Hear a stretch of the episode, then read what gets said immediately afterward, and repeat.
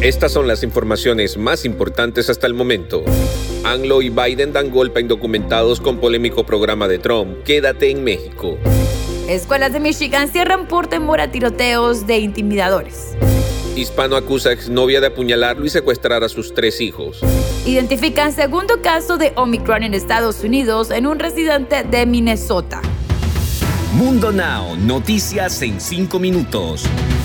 Inmigración, dinero, política, entretenimiento y todo lo que necesitas para amanecer bien informado.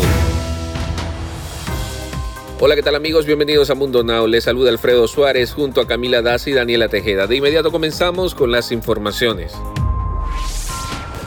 El presidente estadounidense Joe Biden llegó a un acuerdo con su homólogo mexicano Andrés Manuel López Obrador para restablecer un polémico programa contra indocumentados. El famoso y polémico programa establecido por el expresidente Donald Trump, Quédate en México, que obliga a los solicitantes de asilo a quedarse en México mientras se resuelven sus casos en Estados Unidos, volverá a ser aplicado. Así lo anunció este jueves en un comunicado el Departamento de Seguridad Nacional de Estados Unidos. El anuncio llega después de que el presidente Joe Biden derogara la medida, pero una demanda impulsada por los estados conservadores de Texas y Missouri obligó a su gobierno a volver a implementarla. Múltiples escuelas de Michigan cerraron sus puertas esta semana por temor a tiroteos de intimidadores tras la masacre en Oxford High School. La decisión fue tomada después de que encontraran mensajes amenazadores en las redes sociales sobre otros posibles ataques. Los cierres de las escuelas de Michigan ocurren después de que Ethan Crumbley, un adolescente de 15 años, abriera fuego dentro de la escuela a la que asistía. Crumbley fue acusado como adulto de 24 cargos, incluido cuatro cargos por asesinato.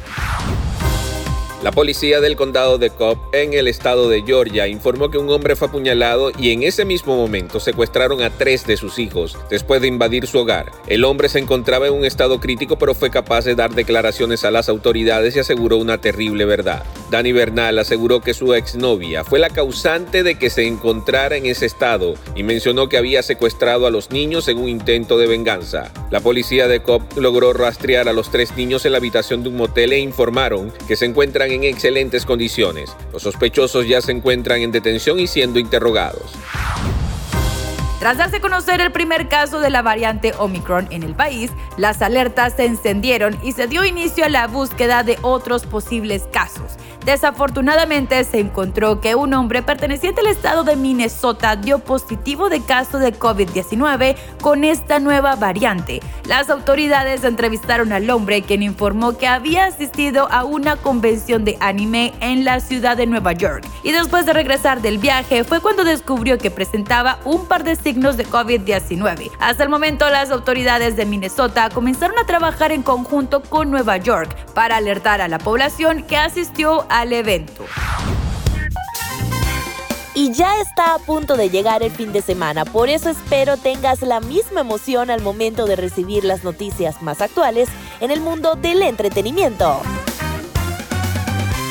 Les cuento que la historia de Carmen Salinas, la aventurera, estaría a punto de cambiar y todo por una decisión que tomaría su hija María Eugenia Plasencia Salinas quien ya tiene definido un plan en busca de la mejoría de su mamá y este incluiría sacarla del país concretamente a Estados Unidos, y todo se debería al actor Eugenio Derbez, quien con anterioridad ya les había ofrecido ayuda para trasladarla. La salud de nuestra queridísima aventurera no ha sido buena desde que fue ingresada por una hemorragia cerebral, sin embargo, la esperanza de que mejore aumenta, ya que poco a poco comienzan a dejar el respirador y además de una reacción de la productora, ha hecho que la familia espere un milagro. Muy pronto, pero mientras esto sucede, parece que la decisión está tomada y en cuanto a los médicos lo autoricen, podrían trasladarla a aquel país en avión.